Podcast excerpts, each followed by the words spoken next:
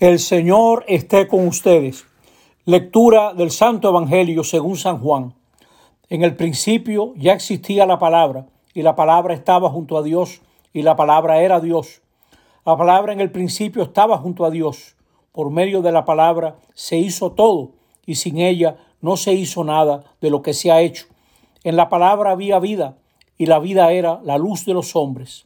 La luz brilla en la tiniebla, y la tiniebla no la recibió surgió un hombre enviado por Dios que se llamaba Juan. Este venía como testigo para dar testimonio de la luz, para que por él todos vinieran a la fe. No era él la luz, sino testigo de la luz. La palabra era la luz verdadera que alumbra a todo hombre. Al mundo vino y en el mundo estaba. El mundo se hizo por medio de ella y el mundo no la conoció. Vino a su casa y los suyos no la recibieron. Pero a cuantos la recibieron, les da poder para ser hijos de Dios, si creen en su nombre. Estos no han nacido de sangre, ni amor carnal, ni de amor humano, sino de Dios. Y la palabra se hizo carne y acampó entre nosotros. Y hemos contemplado su gloria, gloria propia del Hijo único del Padre, lleno de gracia y de verdad.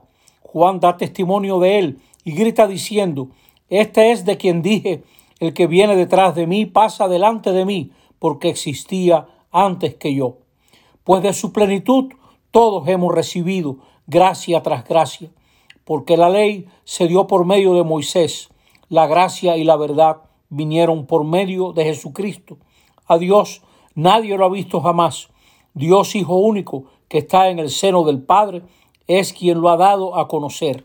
Palabra del Señor.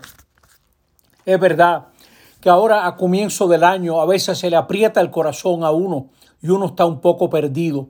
Sentimos angustia, hay tantas predicciones. Esta misma situación que estamos viviendo con el virus genera mucha inseguridad y hay gente que huye y cae en la irresponsabilidad.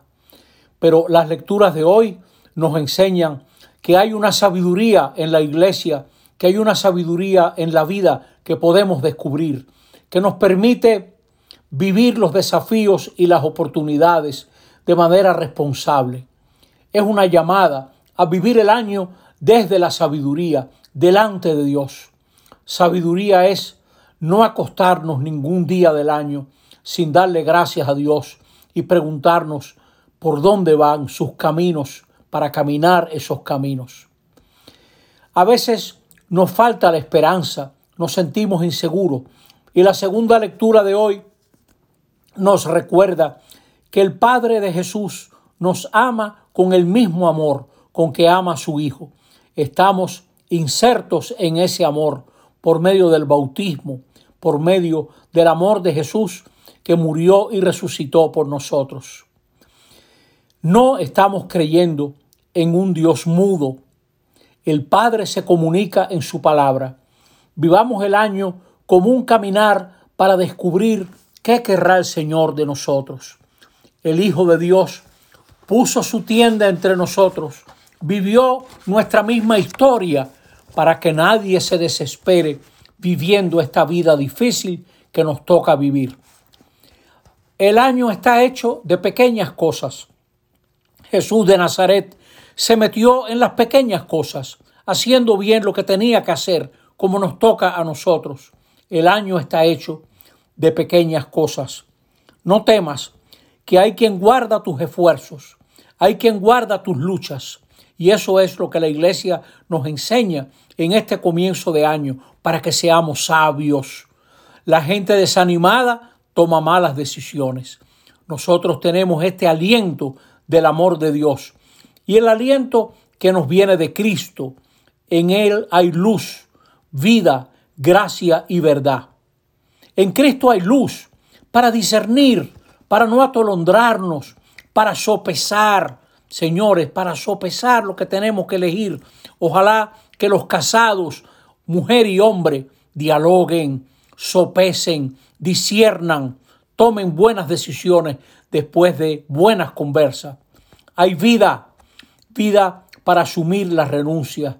Quien tiene hijos e hijas está llamado a renunciar a muchas cosas por el bien de ellos. Qué ejemplo tan grande nos dan los hombres y las mujeres casados con su generosidad, con su poner en primer lugar a sus hijos. En Jesús también hay gracia, la benevolencia de Dios, la autocomunicación de Dios. Dios se nos comunica y al comunicarse crea nuevas oportunidades. Porque donde se recibe un amor, la vida se mira de manera diferente. Con la sonrisa de Dios en nuestro corazón podemos enfrentar las dificultades. Y en Jesús, que nos acompaña para caminar el año entero, hay verdad. Junto a Él podemos construir sobre roca.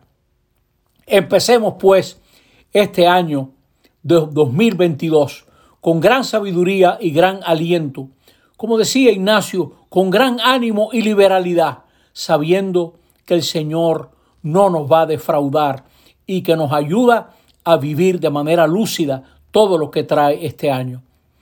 El Señor promete acompañarnos, que no le fallemos nosotros a Él, que no cesemos de buscarlo día tras día. Así sea. Amén.